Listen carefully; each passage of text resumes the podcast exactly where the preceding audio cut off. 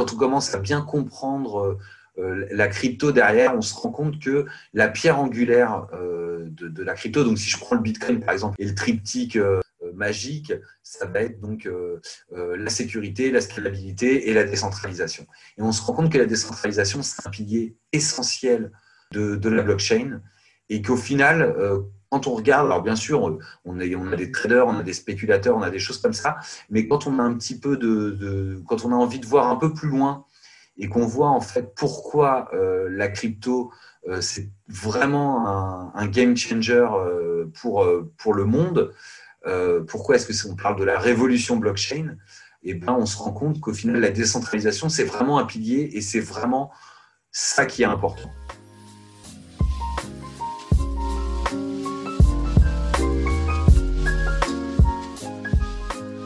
Eh bien, bonjour et bienvenue à tous dans ce nouvel épisode des podcasts signés Cryptosphère. Dans notre émission, on donne la parole à des acteurs de la communauté francophone blockchain et crypto. Et aujourd'hui, nous allons aborder le sujet des exchanges décentralisés, aussi appelés DEX. J'ai le plaisir d'avoir en face de moi Manu Redpils, une figure bien connue parmi les francophones. On a l'habitude de le voir sur des live Twitch aux côtés de Cryptomatrix et Mark Zeller. Bonjour Manu. Bonjour à tous, bonjour Sébastien. Peux-tu, s'il te plaît, te présenter succinctement et nous dire euh, initialement comment tu es arrivé dans l'univers crypto? Oui, bien sûr. Alors, euh, donc, je m'appelle Mathieu Redpiz, je travaille avec Cryptomatrix. Donc, euh, à la base, bah, je ne suis pas de l'univers crypto, donc moi, je suis, docteur en pharmacie, donc je, je viens, entre guillemets, d'un j'ai un, métier qui n'est pas dans la crypto.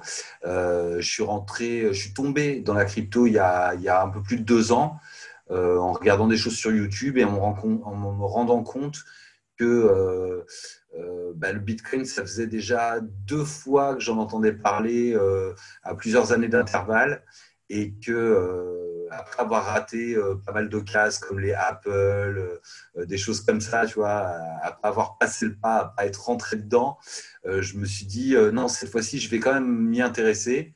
je suis allé lire le, white paper de Bitcoin et, là, j'ai eu, entre guillemets, un, petit flash de compréhension et je me suis dit waouh, effectivement, il y, a, vraiment quelque chose, c'est pas que de la, monnaie de geek. Et donc, j'ai commencé à m'intéresser euh, à, la, crypto comme ça, donc en plus de, mon métier de pharmacien et euh, d'entrepreneur de, business que je fais, que je fais à, côté. Et donc voilà, donc je suis rentré par moi-même, j'ai commencé à toucher un peu aux crypto. Alors je crois que j'ai commencé, j'avais un compte sur eToro, donc c'est comme ça que j'ai touché un petit peu au début aux crypto. Je me suis vite rendu compte que c'était pas le plus rentable niveau spread et compagnie. Et donc, et donc après, donc en me documentant, en regardant sur, sur YouTube et compagnie, bah, j'ai trouvé la chaîne de Cryptomatrix, je suis rentré en contact, avec lui. Quelques mois après, il lançait le Discord, donc je lui ai, je lui ai prêté main forte là-dedans. Et puis bah voilà, on a sympathisé, on est devenus potes, et puis, euh, puis l'aventure a commencé. Donc voilà, on va dire, euh, août, septembre 2019. Ok, d'accord. Je comprends mieux maintenant euh, pourquoi tu t'appelles Manu Red Pills. Peut-être qu'il y a une allusion avec. En, plus de distribuer des pilules euh, en règle générale en live avec, euh, avec, donc avec CM, avec Marc et puis des invités qu'on qu'on reçoit régulièrement, je distribue des pilules plus généralement à la population. Tu parlais justement de ta première transaction. Tu as dit que tu l'as faite sur eToro. On peut peut-être comparer ça à un exchange centralisé parce qu'aujourd'hui, on est dans une série euh, de podcasts où on traite les exchanges centralisés et exchanges décentralisés. Donc, c'est plutôt semblable à une structure d'exchange centralisé. Est-ce que tu peux mm. nous raconter un peu ton ressenti euh, Tu étais plutôt décontracté, plutôt crispé euh? Alors, bah, non, j'ai trouvé ça assez simple. Alors, euh, bon, en l'occurrence, cette plateforme-là, euh, donc effectivement, elle est centralisée. Je trouve que pour un premier, euh, au premier abord, pour aborder les cryptos en tout cas, c'est plus simple d'utiliser effectivement des, des, des, exchanges qui sont centralisés. on peut envoyer facilement son argent dessus. De toute façon, il faut toujours trouver une façon de rentrer donc, si on utilise euh, euh, ces exchanges centralisés, c'est quand même simple. Un RIB, euh, une copie de carte d'identité, un virement et c'est parti. Quoi. Donc, je pense qu'effectivement, en plus, quand on n'y connaît rien au début, c'est une porte d'entrée. Donc là, je disais eToro, mais bon, c'est pareil maintenant pour des Binance, pour des crypto.com, des Coinbase. ça me paraît la porte d'entrée la plus simple pour les gens parce que voilà, quand on arrive, qu'on ne connaît pas grand-chose, utiliser un wallet et tout, ça comporte des risques qui sont, qui sont importants. Et, je pense que ça vient en fait dans un deuxième temps. Donc, et, même dans un premier temps, on ne se pose même pas la question de savoir si c'est centralisé, décentralisé. on veut juste acheter du Bitcoin, acheter de l'Ether et commencer à, à, rentrer dans le game. Faire partie du mouvement, ouais, c'est ça. exactement, exactement. Après, voilà, euh, on se rend, après, en creusant un petit peu, on se rend forcément compte qu'il y a des, euh, des, choses qui sont mieux que d'autres. Euh, voilà, des fois les commissions sont élevées, des fois les, contraintes de pays peuvent aussi rentrer en cours. Là, on voit qu'il y a de la, législation qui est en train de changer. Donc, euh, moi, j'ai pas eu de problème quand je suis rentré, mais aujourd'hui, ça devient euh, une question qu'on peut se poser. Est-ce qu'il vaudrait mieux utiliser des exchanges français ou continuer sur des étrangers, des choses comme ça pour rentrer? En tout cas, c'est comme tout. Je pense que l'important, c'est euh, de rentrer sur le marché, de faire ses premières armes, pas forcément avec beaucoup d'argent en plus, hein, parce que les erreurs euh, qu'on va être amené à faire au tout début, on est mis 100, euh, 100 euros dans, dans, l'idée ou un million, au final, c'est les mêmes erreurs et elles font moins mal quand euh, on, on, joue avec 100 euros au départ. Et donc, je conseille toujours aux gens de, de commencer petit pour se faire la main, comprendre. Il y a beaucoup de choses à assimiler. Hein que ce soit voilà, euh, des histoires d'achat, de, de, vente, de carnet d'ordre, euh, les futurs, le margin, le spot, tout ça. Il y, a, plein de notions à, acquérir avant même de vraiment euh, pouvoir utiliser en fait, les outils à, disposition. Ouais, c'est ça un peu le mindset à avoir, commencer petit et peut-être après grossir. Avant de faire la comparaison entre les exchanges centralisés et décentralisés, j'aimerais te poser une question sur la décentralisation. Pour juger si un projet est décentralisé ou non, quels critères sont à prendre en compte? Alors, euh, en règle générale, donc, si, on, laisse de côté les exchanges, si on parle vraiment des, projets en, eux-mêmes, euh, moi, ce que je vais regarder en règle générale, ça va être déjà le, type de gouvernance qui peut, être euh, qui est en place, regarder le nombre de token holders, combien de personnes possèdent de, combien d'adresses possèdent des tokens. Et après, regarder euh, au niveau, donc tout ça de Etherscan, au niveau des holders, est-ce qu'on a des, comptes, des, portefeuilles avec des gros montants ou est-ce que euh, la supply est, on va dire, distribuée euh, à peu près, pas uniformément, parce qu'il y a toujours de gros holders, mais voilà, le fait d'avoir déjà beaucoup de holders prouve que bah, déjà il y a beaucoup de personnes qui s'y intéressent et donc plus de chances qu'il y ait beaucoup de personnes qui possèdent le token en question.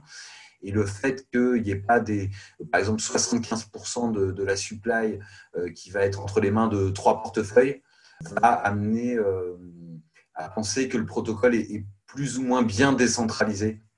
Euh, donc voilà, ça c'est les premières choses que, que je vais regarder. Et après, et contrairement aux noms aussi qui peuvent être associés au projet, ça je regarde, mais mais pas vraiment. On voit qu'il y a eu euh, un, projet qui s'appelait Fay, un projet de, stablecoin euh, algorithmique, où au bout du compte, il y avait des grands noms, il y avait Coinbase, il y avait Horowitz et tout ça, et ça n'a pas empêché que le truc fail, alors qu'au final, ils ont levé plus de 2 milliards et demi. Ils auraient pu faire la même chose avec 2 millions et demi, ça aurait été le même résultat et le risque était euh, moindre. Donc voilà, c'est pas non plus voilà parce qu'il y a des grands noms que c'est un gage de certitude. On est quand même dans un domaine qui est très neuf. Euh, donc, il faut toujours faire attention, pas forcément se précipiter. Et euh, voilà, en termes de décentralisation, je vais regarder ça, le nombre de token holders, euh, la répartition des tokens, le type de gouvernance qui est mis en place et également la blockchain sur laquelle ça tourne. Parce qu'on va avoir des, des, blockchains, donc si on est sur du Ethereum, des choses comme ça, pas de souci. si on est sur des blockchains qui sont plus centralisées, on a un problème euh, effectivement à ce moment-là, de, pas forcément au niveau du, protocole, mais par exemple, on, en, reviendra dessus, je pense, mais des, projets comme BSC ou tout ça, où j'ai rien contre, je trouve que ça, peut être intéressant. Par contre, en termes de décentralisation, le, compte n'y est pas clairement. Donc, euh, faire quand même aussi attention voilà, à la blockchain sur laquelle ça peut tourner et, voir qui, qui, tient le projet dans ses mains à ce moment-là. Ok, d'accord. Euh, on a vu dans les épisodes précédents que les exchanges centralisés fonctionnent avec un carnet d'ordre et un matching engine qui en fait fait correspondre les ordres d'achat avec les ordres de vente. Euh, qu'en est-il pour les DEX? Prenons par exemple euh, Uniswap. Comment ça fonctionne? Alors, pour bien comprendre, je vais commencer par, par te dire comment ça fonctionne sur les exchanges centralisés en fait. Donc sur les exchanges centralisés, grosso modo, on va toujours avoir, euh, euh, on va prendre une crypto, euh, un token A par exemple, et on va avoir toujours des acheteurs et des vendeurs qui vont vouloir vendre à un prix, et donc on va avoir un carnet d'or avec ce qu'on appelle des, market makers qui vont permettre de fluidifier grosso modo les, les achats-ventes, puisqu'ils vont mettre des ordres aussi bien à l'achat qu'à la vente, et ça va permettre aux utilisateurs d'acheter un peu au prix qu'ils veulent. Parce que si on n'utilise que les achats de vente, euh, enfin les vendeurs et les acheteurs, des fois, euh, on va avoir une trop grande différence entre ceux qui veulent acheter à un prix et ceux qui veulent vendre à un autre prix. Et le travail des, market makers, ça va être justement de, pouvoir donner une, palette de prix qui va permettre à tout le monde de pouvoir acheter et vendre à peu près à son prix. Et la différence donc entre bah, ces prix d'achat et ces prix de vente, c'est ce qu'on appelle le spread. Et c'est comme ça ce spread qui va euh, rémunérer donc euh, les, market makers. Et donc là, on a bien un carnet d'ordre où euh, voilà, on peut acheter à un prix donné et on choisit son prix par rapport au, prix donné. Donc on peut, on peut, mettre un ordre beaucoup plus bas ou beaucoup plus haut hein, en fonction de ce qu'on a envie de faire. Mais, mais ça donne une, une possibilité euh, d'agir comme ça simplement et d'avoir euh, grosso modo la crypto au prix qu'on veut. Euh, sur les, DEX, donc les exchanges décentralisés, c'est un peu, c'est clairement différent. Parce qu'en fait, on va avoir donc c'est ce qu'on appelle des, des, AMM et donc ça va être donc AMM qui veut dire Automated Market Maker et donc, c'est des, ça ne marche pas avec des carnets d'ordre, euh, ça va marcher plutôt avec des courbes, euh, avec une fonction. Si je prends euh, la fonction qui, qui, qui, gère Uniswap V2, on va avoir une, fonction qui fait x fois y égale k. Donc, où x est le prix du token A, y est le prix du token B, et k est une constante. Donc en fait, ce qu'on va avoir, c'est qu'on va avoir la liquidité qui va être déposée dans le protocole, dans, dans, une pool de liquidité. Donc, on va avoir les deux tokens. Donc, sur Uniswap, c'est du 50-50.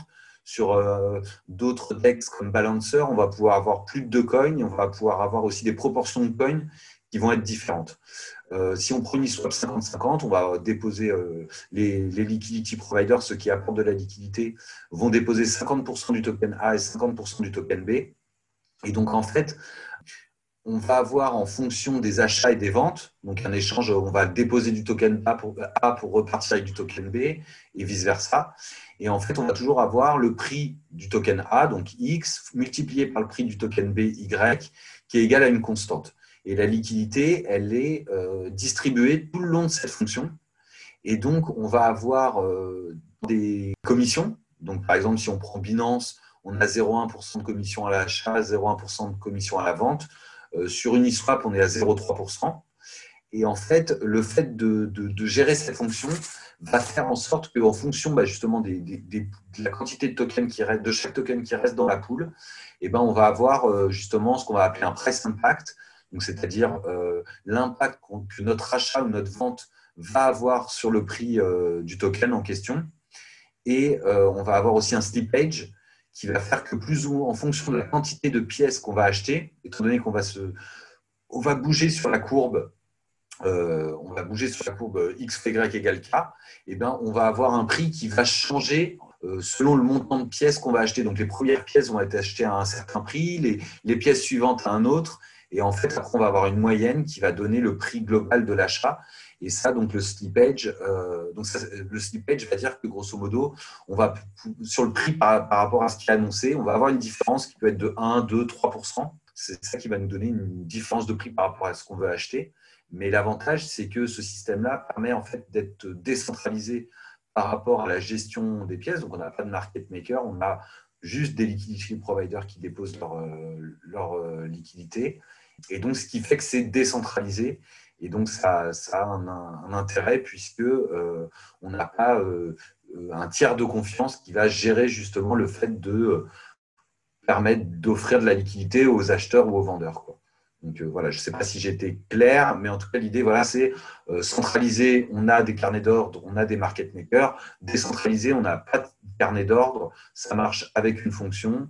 Et, euh, euh, et, donc, ça marche de, façon décentralisée. On n'a pas affaire à une tierce partie, on a affaire à un protocole, là en l'occurrence Uniswap. Et, euh, et c'est le protocole, donc le code, qui va régir le prix et, la liquidité disponible pour les, pour les gens. Donc finalement, toi, en tant qu'utilisateur, quand tu vas sur Uniswap, tu, si tu veux faire une transaction, tu fais une transaction euh, directement avec un smart contract, c'est ça? Oui, c'est ça. C'est-à-dire qu'on va appeler une fonction euh, qui va être la, fonction swap, et donc on va transformer un token A en un, token B. Il va y avoir il y a un cours, donc la plupart du temps, le cours, le prix du cours est fourni par un oracle, de, dans 99% des cas, c'est Chainlink. Et donc, on va avoir le, prix du token qui va être donc donné par l'oracle. Et d'un autre côté, les pièces en elles-mêmes euh, vont être swappées l'une euh, du token A vers le token B avec, le, avec ce prix-là et donc euh, vu le montant avec donc, un peu de conversion. Et on va récupérer donc des pièces B en, donnant des pièces A. Et tout ça en se servant sur les poules de liquidité. Donc, comme les liquidity providers déposent des tokens A et des tokens B, bah, nous, on va déposer des tokens A dans la pool et on va repartir avec des tokens B. OK. Euh, et, donc voilà, donc c'est un swap, euh, euh, on va dire, c'est assez simple d'utilisation, c'est assez intuitif. Après, voilà, il faut quand même comprendre ces histoires de, de, press impact, de slippage, parce que on n'a pas forcément sur toutes les, tous les tokens, tout dépend en fait de la, taille de la pool mais euh, quand on a peu de liquidité, on peut avoir des gros, euh, des, gros impacts sur le prix, et euh, aussi bien à l'achat qu'à la vente. Et donc ça, il faut quand même y faire attention parce qu'on peut se retrouver pour une somme donnée à se retrouver avec beaucoup moins de tokens que ce qu'on voudrait. Donc c'est toujours un peu compliqué. Et on a en plus, donc je disais, des 0,3% qu'on va de commission qu'on va payer, qu'on va donner aux liquidity providers. On va aussi avoir les frais de protocole euh, puisque euh, tout se passe sur, euh, sur le smart contract. Et quand on appelle le smart contract, quand on appelle la fonction, on va payer du gaz et donc payer des, des, frais de transaction en Ether, du moins quand c'est sur Ethereum, pour, pour faire sa transaction. Ce qui n'est pas le cas sur les, exchanges centralisés où on va juste payer la commission, mais ça fonctionne plus comme un, comment dire, comme, une feuille Excel en fait, les, les exchanges centralisés ils vont faire vos entrées, vos sorties, et puis ils vont euh, vous dire, euh, voilà, vous avez tant de tokens au, bout du compte. On comprend mieux le fonctionnement maintenant des DEX. Pour en connaître un peu plus sur les bénéfices associés aux DEX, pour quelles raisons est-ce que tu as commencé à utiliser les DEX euh, de manière plus fréquente?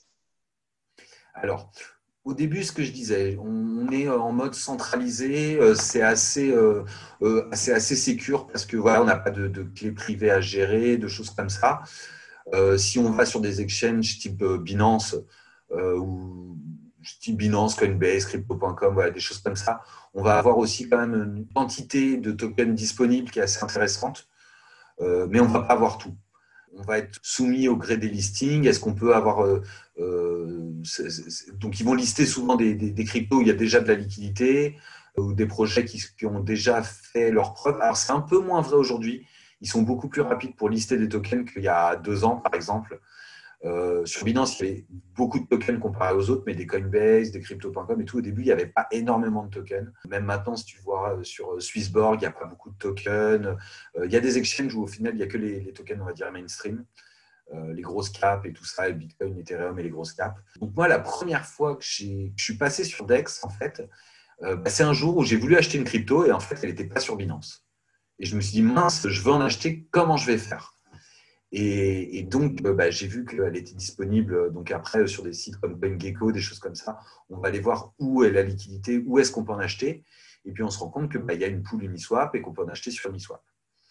Et donc, moi, je me rappelle la première fois que j'ai voulu acheter une crypto, c'était, je ne sais plus ce que c'était, c'était, je crois, je me demande si c'était du Aleph ou du JRT que j'ai voulu acheter n'étaient pas dispo, qui, sont des petits projets français qu'on a déjà reçus dans, l'émission euh, euh, Crypto Matrix dans live du lundi. Et, euh, je voulais en acheter et c'était pas dispo. Et donc, bah voilà, j'ai bougé, je me suis créé un portefeuille MetaMask. donc, tout de suite, on comprend la responsabilité qu'on a, puisqu'on doit garder ses clés privées, les planquer, transférer des Ethers. Et, et puis après, euh, voilà, euh, faire sa première transaction. Euh, et puis on se rend compte que c'est pas si compliqué que ça.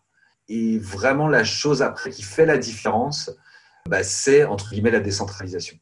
Parce que quand on, quand on commence à bien comprendre la crypto derrière, on se rend compte que la pierre angulaire de, la crypto, donc si je prends le Bitcoin par exemple, et le triptyque magique, ça va être donc la sécurité, la scalabilité et la décentralisation.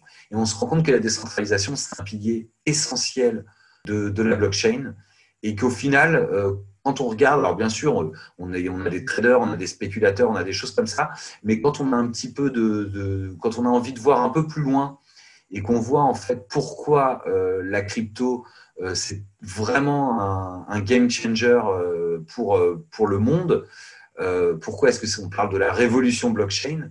Eh ben, on se rend compte qu'au final, la décentralisation, c'est vraiment un pilier et c'est vraiment ça qui est important. Alors bien sûr, gagner des sous, euh, euh, trader des trucs, euh, l'important c'est de se sentir trader, comme on dit quand on rigole avec des potes, mais, mais d'un point de vue, on va dire, idéologique, la décentralisation, c'est vraiment un pilier majeur de, de, la blockchain et ce qui fait que on doit, on doit tout faire pour que cette décentralisation ait lieu. Puisque voilà, la révolution de la blockchain, c'est la révolution de la confiance. Et la révolution de la confiance, euh, c'est quelque chose euh, d'aussi énorme euh, qu'a pu être. Moi, je classe ça comme la quatrième révolution, mais les révolutions d'avant, par exemple, tu vois, c'est pas Internet. Pour moi, s'envoyer un mail, c'est pas une révolution. On pouvait s'envoyer des cartes postales avant. Effectivement, ça va plus vite, mais la révolution, elle n'est pas là. Quand je parle de révolution, je, parle, je compare ça à l'écriture, l'imprimerie, l'arrivée, euh, l'invention de l'électricité, tu vois. On est, avec la blockchain, on est à ces niveaux-là. On ne s'en rend pas encore vraiment compte, mais la révolution de la confiance qu'apporte la blockchain, le fait que aujourd'hui on puisse euh, échanger, que ce soit de la valeur ou de l'information, des datas, euh, et, demain plein de choses comme son identité ou, des choses comme ça, c'est une vraie révolution pour l'humanité et on va voir ce que ça va donner. Il y a toujours un côté obscur, un côté, un côté lumineux, tu vois. C'est un peu comme l'atome on peut faire des bombes nucléaires, on peut faire euh, des centrales euh, nucléaires aussi. Donc la blockchain, c'est ça, mais je pense qu'en termes de révolution, on est à ce niveau-là. Donc voilà, et c'est pour ça qu'au final, utiliser des exchanges décentralisés, ça participe en fait à l'esprit global euh, de ce qu'on vient chercher quand on s'intéresse à la blockchain. Ok, merci pour ce partage de vision, c'est hyper intéressant. Euh, dans le liquidity providing, aussi appelé euh, yield farming, on voit à présent des taux de rendement à trois chiffres. Forcément, c'est hyper alléchant. Euh, comment est-ce qu'on peut expliquer cela et est-ce que tu penses que ça peut durer dans le temps? Aujourd'hui, ce qu'il faut savoir, c'est que la crypto, c'est un petit marché. Alors, il a déjà doublé en 2-3 mois, là, hein, puisqu'on est en plein bull run, donc on voit l'argent arriver. Euh, pour deux raisons. La première raison, c'est que bah, y a beaucoup d'argent qui est imprimé, donc il faut bien qu'il aille quelque part. Donc il va pour grande partie dans l'économie réelle et pour euh, autre partie dans, euh, la crypto. Donc c'est pour ça qu'on voit le marché, le grossir.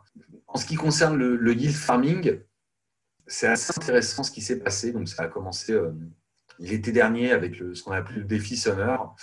Et en fait, grosso modo, on parlait de, gouvernance au début de l'émission. Et en fait, euh, eh ben, les, tokens de gouvernance, à la base, sont des tokens, on va dire, qui n'ont pas de valeur.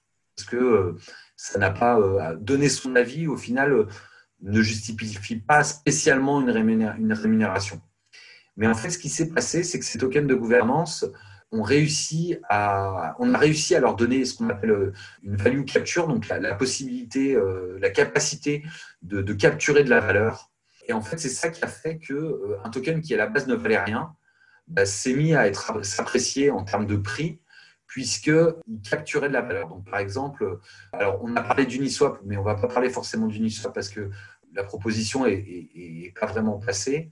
Mais il y a des, tokens euh, comme par exemple, euh, on a eu le, Wi-Fi qui a, commencé. Donc, le Wi-Fi, c'est lui qui a commencé. On a eu des tokens comme, comme AAV, comme plein de tokens de gouvernance comme ça, au bout du compte, l'utilisation du protocole par euh, les gens, par les utilisateurs, euh, a fait que, euh, eh ben, justement, une, petite commission était prise pour les gens qui possédaient des tokens du protocole.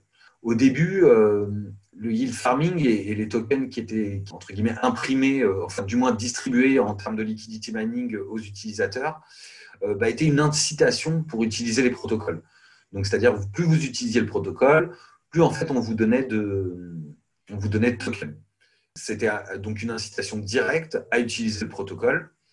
Et après, cette histoire de value capture qui a fait que bah, ce, token, finalement, a un prix parce qu'il bah, capture de, la valeur et le posséder bah, fait en sorte que vous récupérez de l'argent. Donc, on peut presser ce token-là. Après, en termes de rendement, donc on a fait, bah, par exemple, euh, si on prend Wi-Fi, on avait des gens que. Donc la, Wi-Fi, c'était particulier, mais le, le, protocole, ça avait duré. Euh, le farming avait duré une semaine, il y avait peu de tokens, il y en avait 30 000 à l'époque, si je ne dis pas de bêtises. Et au final, plus vous, donc vous déposiez de la liquidité sur le protocole. Donc la liquidité, elle servait à quoi? Bah, Elle servait aussi aux gens pour pouvoir swapper leurs tokens, c'est-à-dire les mettre sur le marché et pouvoir échanger, bah, par exemple, euh, des Ethers contre du Wi-Fi. Donc l'idée à la base était là. Il a pris de la valeur parce que les stratégies qu'on mettait dans Wi-Fi, eh ben, par exemple, elles permettaient de capturer de la valeur pour les gens qui utilisaient ces, stratégies, puisque c'était des, stratégies, euh, une stratégie, euh, des stratégies d'automatisation de farming. Et donc, euh, donc, au bout du compte, on a eu des rendements. Après, grosso modo, dans, le farming, on a toujours la poule 1, ce qu'on appelle la poule 1 et la poule 2. La poule 1, grosso modo, elle va permettre de, de, farmer et de récupérer un asset euh, de, récupérer un petit peu de l'asset en question euh, qu'on farme. Et par contre, la pool 2, elle va euh, considérer souvent, ça va être soit de l'Ether et, le token natif. Et en fait, il y a beaucoup plus de risques à utiliser cette pool-là, à apporter de la liquidité dans cette pool-là, puisque, grosso modo, vous déposez des Ethers pour récupérer des tokens du protocole. Mais rien ne dit que le protocole, en fait, va fonctionner. Donc, si jamais il y a un problème, la plupart des gens vont vendre le token natif et partir avec les Ethers. Donc, euh, les liquidity providers vont se retrouver avec un token euh, bah, qui ne vaut rien, puisqu'il n'y a plus d'Ether en face. Et donc, étant, donné aussi que ce token-là, est créé euh, ex nihilo par l'équipe du protocole, ils peuvent se permettre d'incentiver la, la, pool de liquidité à leur guise. Donc, ils peuvent très bien mettre effectivement voilà, des taux de rendement à 3, 4, 5 chiffres euh, pour inciter les gens à venir justement bah, déposer euh, des tokens.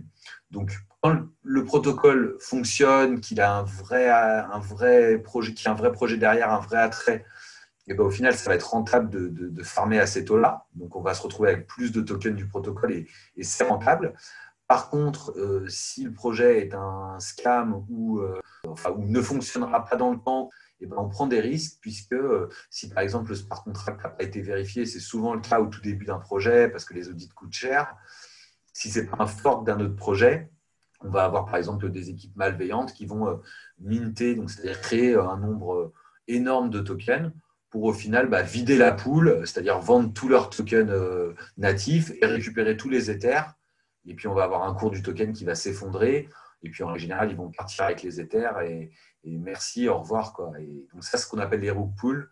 Et c'est très courant euh, sur des projets euh, nouveaux et même des fois avec des exploits sur des projets plus, là depuis plus longtemps en tout cas, et euh, qui vont quand même subir un exploit dans leur code, développeurs qui vont trouver une faille et qui vont faire en sorte, grosso modo, d'arriver à voler les fonds.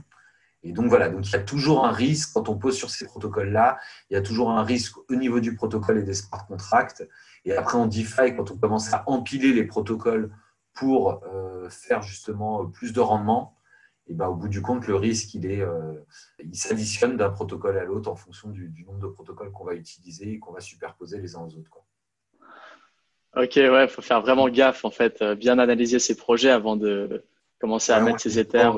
C'est de voir faire cette Après, c'est pas forcément simple, hein, mais il euh, faut regarder un petit peu ce qui se dit. Il y a des sites, euh, il y a des comptes sur Twitter qui, qui regardent un peu euh, ce qui se passe, est-ce qu'il y a des risques qui mettent, qui mettent en avant, War on Rugs, des choses comme ça qui, vous disent, du moins qui, qui, mettent des alarmes des fois quand les protocoles sont pas forcément si vérifiés que ça, ou que justement on voit qu'il y a un problème qui est en train d'arriver. Parce qu'après, c'est la course à la sortie. Hein. C'est-à-dire que tant qu'il reste un petit peu d'éther, euh, on peut sortir, mais quand il n'y a plus d'éther, voilà, euh, on ne peut même pas swapper ces tokens. On est, on l'a dans l'os, quoi. Tout simplement, on est, on est cool, comme on dit.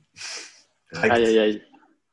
Ok, bah justement, euh, tu as commencé à parler des risques. concernant les inefficiences et les risques associés au DEX, lesquels peux-tu constater, mis à part les risques de, de hack que tu viens de citer? Bah, Alors, donc voilà, les risques de hack qui sont dus au protocole. On va avoir, on va avoir aussi des risques euh, qui sont dus. Alors après, ça dépend des protocoles. Si on prend un protocole, par exemple, de, de lending borrowing comme, je sais pas, comme peut faire AAV, Compound, Trim, on va avoir des risques aussi sur les tokens qui peuvent être mis en collatéraux. donc, on va poser un collatéral pour pouvoir imprimer de la dette. Et en fait, cette dette est backée par un token. Si le protocole, par exemple, n'a pas bien choisi son token, bah, on va se retrouver avec euh, euh, des, dettes qui sont plus assez euh, collatéralisées. Et donc ça, c'est un risque pour le protocole entier, puisqu'on va avoir une dette qui ne va, pas être, qui va pas être collatéralisée. Et donc ça, c'est un risque pour le protocole, tout simplement. Je ne rentre pas trop dans les détails, mais c'est un risque de, de, crédibilité. Et puis si ça arrive à plusieurs tokens, il y a un risque aussi sur sur l'argent des déposants quoi, directement.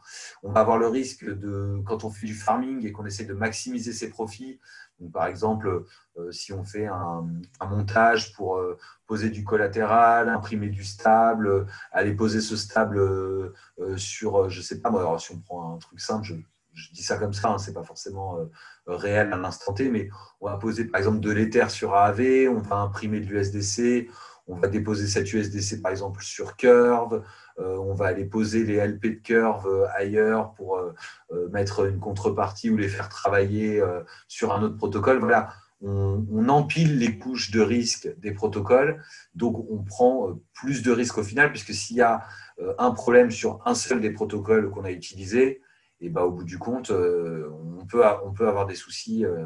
on peut avoir des soucis. Après, des fois, il y a des protocoles sur les, des risques sur les protocoles en eux-mêmes, puisque les, protocoles sont mal construits. Euh, je parlais de Fake tout à l'heure, euh, stablecoin algorithmique. Bon, bah, c'est un stablecoin qui était censé rester à 1 dollar.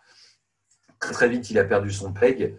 Et au final, euh, on, se rend compte que c'est plutôt dans la construction, dans la construction même du concept qu'il y a un problème. Et donc, voilà, des fois, il est urgent d'attendre et de pas de pas, comme on dit, ape, donc ça veut dire un peu faire le singe et se jeter tête baissée euh, dans, dans, un protocole nouveau ou euh, faire le dégène, c'est-à-dire poser des grosses sommes sur des protocoles pas audités, où on a juste un nom qui fait bien et tout. Donc, ça a souvent été le cas, hein. mais dans ces cas-là, à ce moment-là, on ne prend pas de risque. En tout cas, on sait que les sommes qu'on investit, on peut les perdre. Donc, voilà, rester tranquille, ne pas se laisser trop, ne pas être trop alléché par des rendements démentiels, savoir sortir quand il faut sortir et éviter les, schémas euh, de type Ponzi où au bout du compte, euh, bah, les derniers entrants sont toujours les, perdants. Donc si vous voyez par exemple quelque chose qui a déjà euh, bien performé, des fois au final ça ne vaut pas forcément le coup, que ce soit en termes de rendement ou en termes de, de, fondamental du protocole, de se jeter à corps perdu dedans, ce n'est pas forcément nécessaire. Donc faut, voilà, c'est les, risques, les risques pour moi principaux euh, sont, à ce niveau-là. Ok, d'accord. Euh, pour pallier au problème de congestion et frais de réseau élevés sur le réseau Ethereum, euh, est-ce que tu recommandes la Binance Smart Chain et les dApps comme PancakeSwap? Je crois qu'on en a parlé un peu tout à l'heure.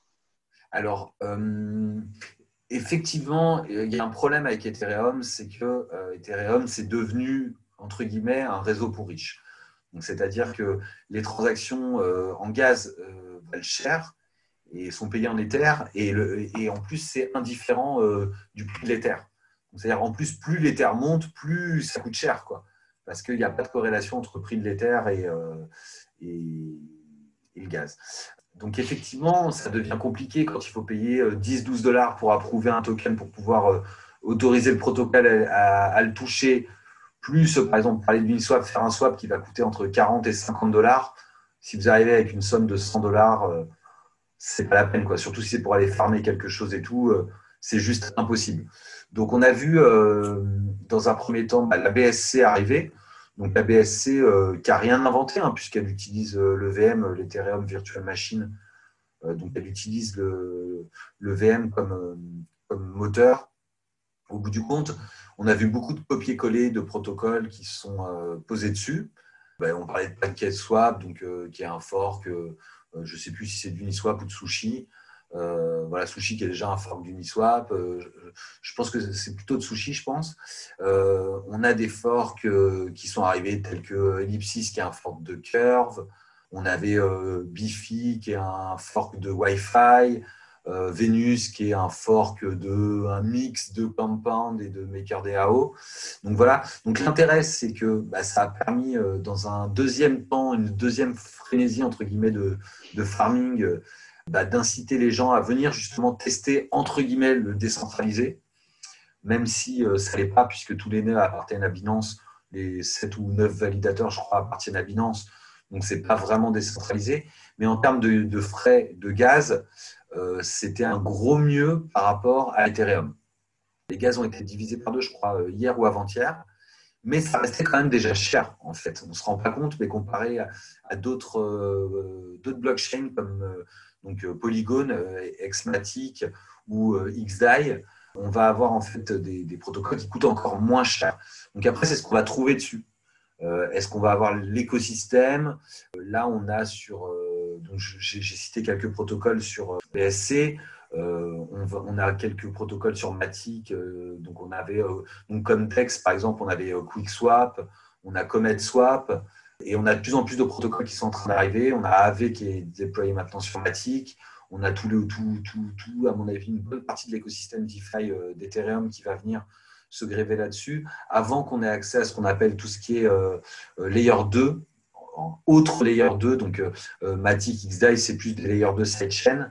Euh, mais ce, ce, qui nous intéresse vraiment, c'est tout ce qui va être ZK Rollup et Optimism Rollup, qui sont une autre façon de pouvoir interagir entre layer 1 qui est Ethereum, donc on va dire la couche 1, la couche maître, maîtresse, et une couche 2 où au final on n'a pas ces problèmes de congestion du réseau, on n'a pas ces problèmes de frais élevés, puisque euh, les transactions sont envoyées par gros paquets sur Ethereum. Et par exemple, sur Ethereum, on peut, euh, en une transaction, euh, valider, je ne sais pas moi, 10 000 transactions qui ont, eu lieu sur Layer 2. Donc l'avantage, toutes ces blockchains annexes qui soit utilisent le VM, soit vont pouvoir valider sur Ethereum, mais via des frais beaucoup plus faibles, va permettre en fait de, libérer tout le potentiel des protocoles et, et, surtout des utilisateurs, quel que soit euh, leur, euh, leur bourse et donc permettre au, plus grand nombre de l'utiliser. Parce que la DeFi, tout ça, c'est l'idée, c'est pas euh, que ce soit réservé aux riches. C'est que tout un chacun puisse devenir sa banque, puisque on se rend pas bien compte, mais en Europe, on est quand même, on a une banque dans les pays occidentaux, on va dire, on a quand même des banques à tous les coins de rue, mais il y a des pays bien plus pauvres où l'accès au système bancaire est vraiment impossible. Et le fait d'avoir euh, une banque dans son smartphone ou de devenir sa propre banque résout énormément de problèmes, euh, que ce soit en termes euh, vraiment d'infrastructure générale. Hein. Conseil de regarder, par exemple, je crois que j'avais vu un documentaire sur, sur Amazon Prime qui s'appelle Banking for Africa et on voit, euh, euh, par exemple, euh, comment, je ne sais plus dans quel pays c'est, si c'est au Nigeria ou dans un autre pays, où ils ont des problèmes d'infrastructure du réseau électrique parce qu'en fait, les gens ne payent pas leurs factures après avoir consommé. alors que là, en, déployant des, compteurs intelligents qui sont payés par la blockchain, on peut non seulement aider réellement, par exemple, là en l'occurrence c'est une école dans ce documentaire-là, on peut vraiment aider, par exemple, en payant la facture d'électricité de cette école, mais euh, on peut aussi aider, grosso modo, bah, aussi tout le réseau, euh, euh, toute l'infrastructure, par exemple, électrique du pays, puisque les factures sont payées. Et à ce moment-là, on a un réseau qui peut être entretenu, déployé, des choses comme ça. Donc, on a vraiment des utilisations concrètes du fait de, de, pouvoir avoir la banque dans sa poche. Et bien entendu, l'idée, c'est aussi que ça coûte beaucoup moins cher, puisque moins d'intermédiaires, plus d'automatisation. Et donc, on, a, euh, on récupère une partie euh, de l'inefficience, en tout cas de tous les intermédiaires qui coûtent de l'argent et qui fait que voilà, utiliser euh, la, la DeFi dans ce niveau-là, bah, c'est quand même beaucoup plus intéressant pour, pour des gens qui sont voilà, pas bancarisés. Moi, je pense que c'est une bonne démocratisation, que ce soit BSC, que ce soit tout ça.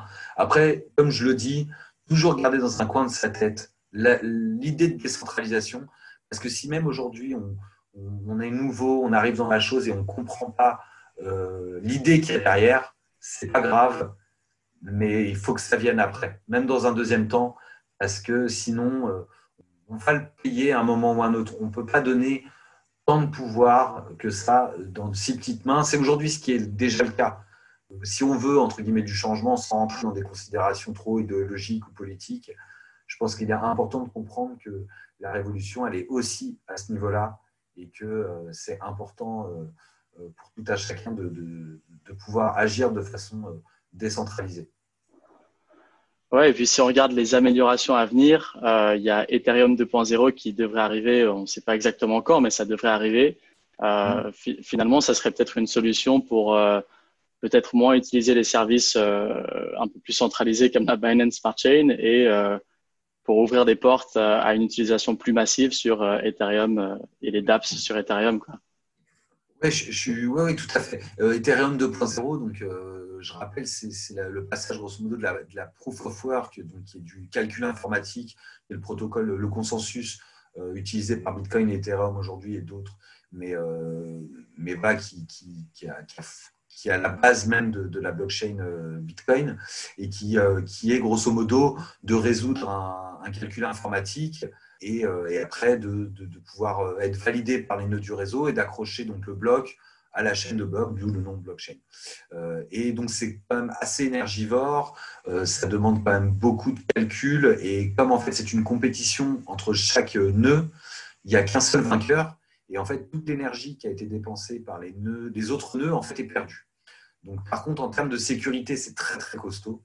Euh, Bitcoin est très sécurisé, et demain, si quelqu'un voulait prendre le contrôle du réseau, même si ce n'est pas une bonne idée, euh, mais faire ce qu'on appelle une attaque 51, euh, c'est pas possible. Il y, a, besoin de trop de puissance de calcul, même si euh, Google, Apple, les États-Unis s'y mettent pour le faire, ils n'y arriveront pas. Ils n'arriveront pas à avoir assez de puissance de calcul pour prendre le, réseau entre guillemets en otage. Donc ça, c'est la proof of work. Et euh, voilà, donc il y a des considérations énergétiques, donc écologiques, il y a aussi des considérations territoriales, des choses comme ça. Euh, la proof of stake, donc euh, ce, qui va, ce, qui, va, que va être Ethereum 2.0, passe en fait donc un consensus basé sur le calcul, mais plutôt donc proof of stake, c'est-à-dire preuve d'enjeu.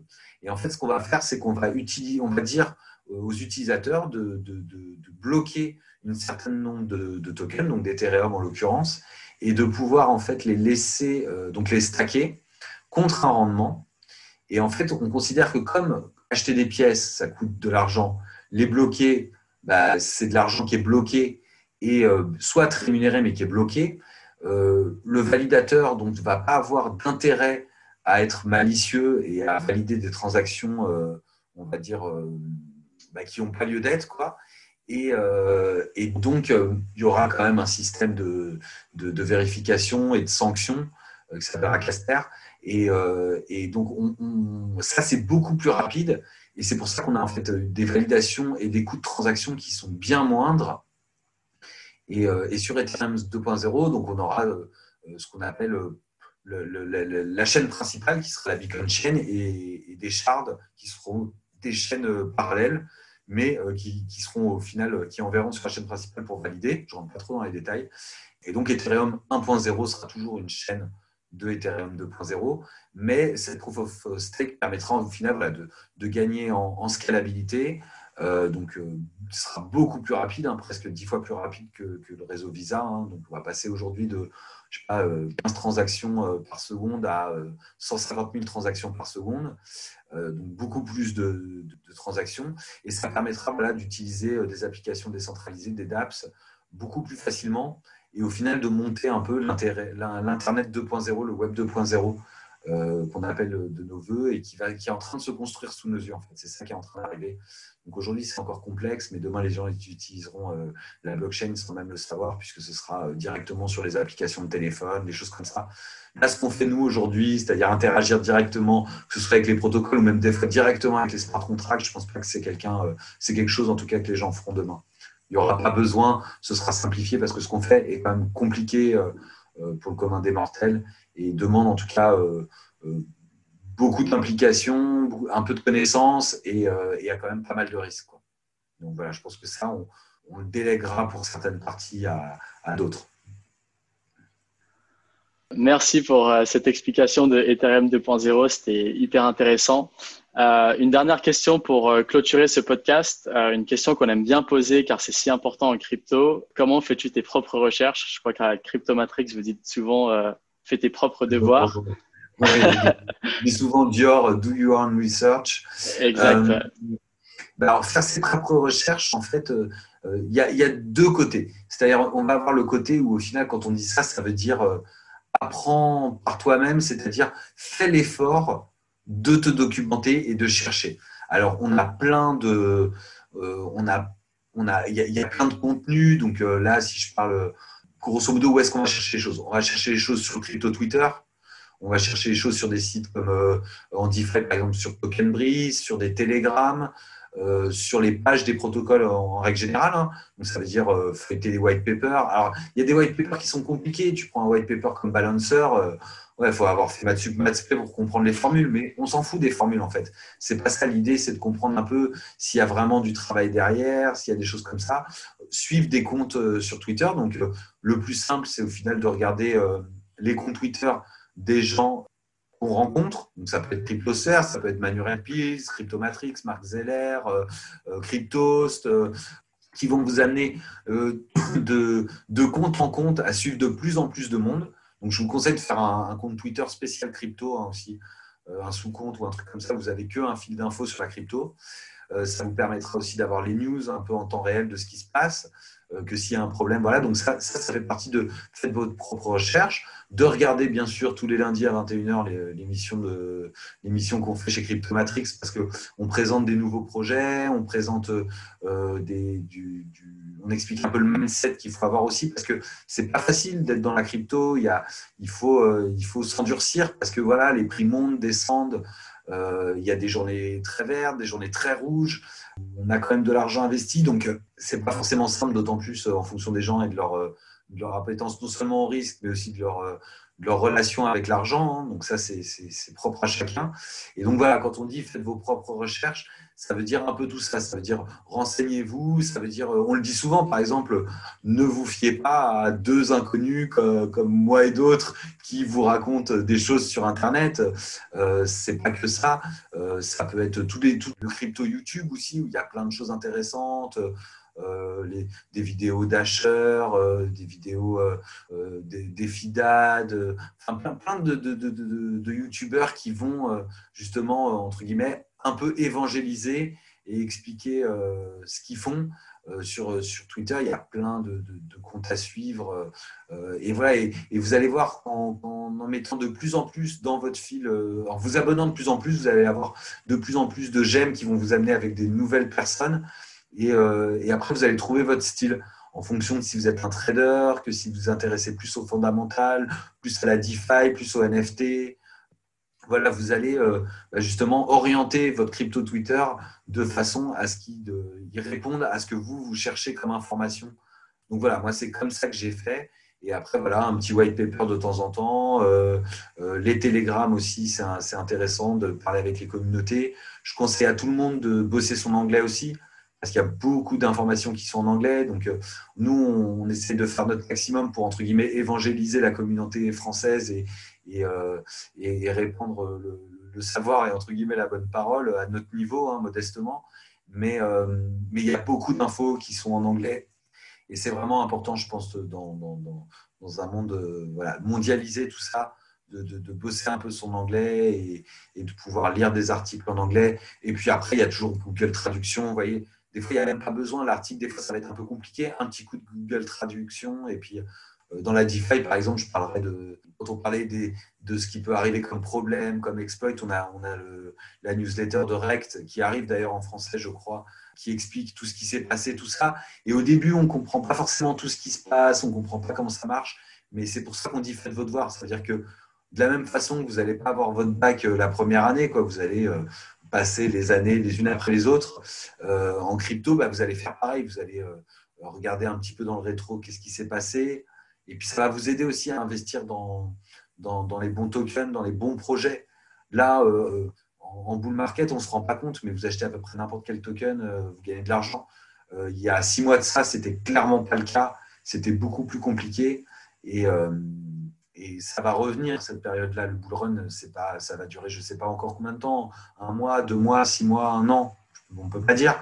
Mais ce qu'on peut dire, c'est que ça se finira à un moment et qu'il y a un moment où, euh, bah, si vous n'avez pas misé sur les bonnes pièces et que vous les avez encore, bah, en fait, vous allez euh, vous rester soit rester bloqué, soit perdre de l'argent.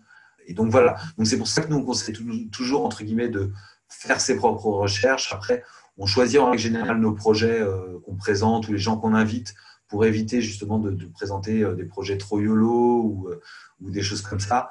on essaie de rester éthique malgré tout l'argent qui peut, circuler.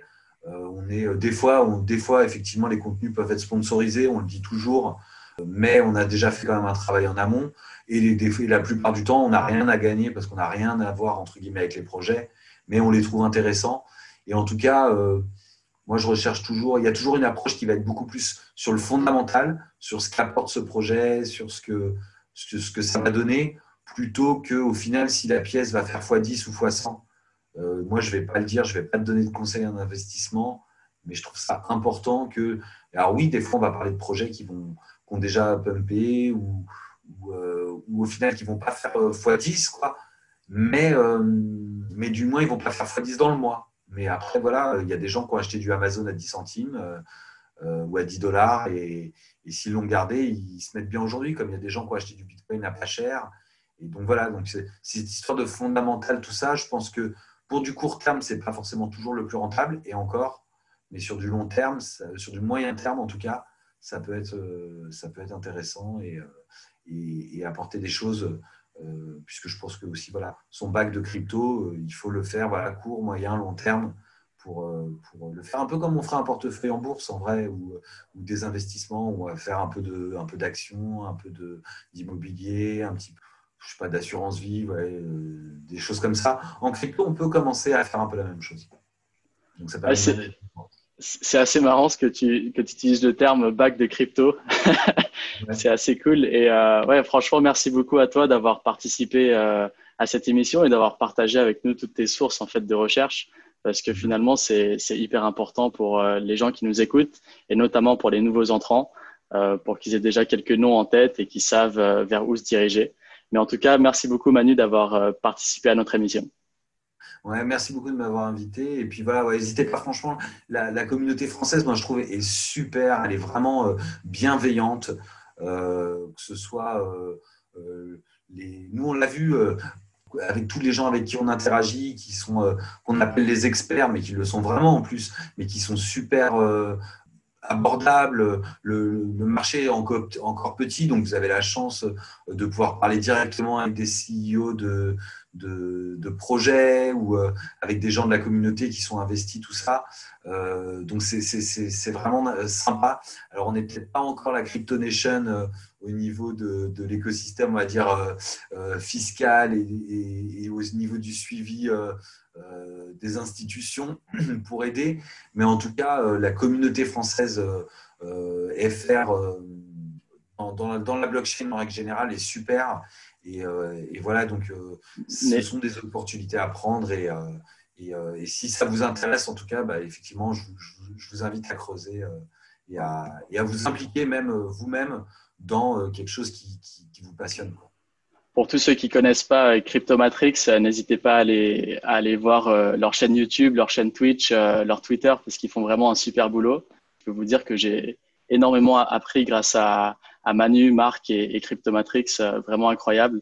Et toute la communauté francophone en général est, est vraiment super. Donc, voilà. Franchement, sur YouTube, déjà, pour ceux qui veulent apprendre les bases, il y a vraiment beaucoup de choses, que ce soit Asher, Cryptomatrix et d'autres. Je ne les ai pas tous en tête, mais en tout cas, euh, vraiment, euh, voilà. Et puis moi, à mon, niveau, euh, voilà, j'essaie sur mon Twitter de, de, relayer. Moi, je suis plus DeFi, donc je, je, je, m'intéresse plus à la, finance décentralisée, donc de relayer, de les bonnes infos, de, de, suivre les bons comptes. Et puis, petit à petit, on avance, on fait notre pas. On est quand même sur voilà, une grosse évolution qui va changer euh, la donne dans les, dans les années à venir.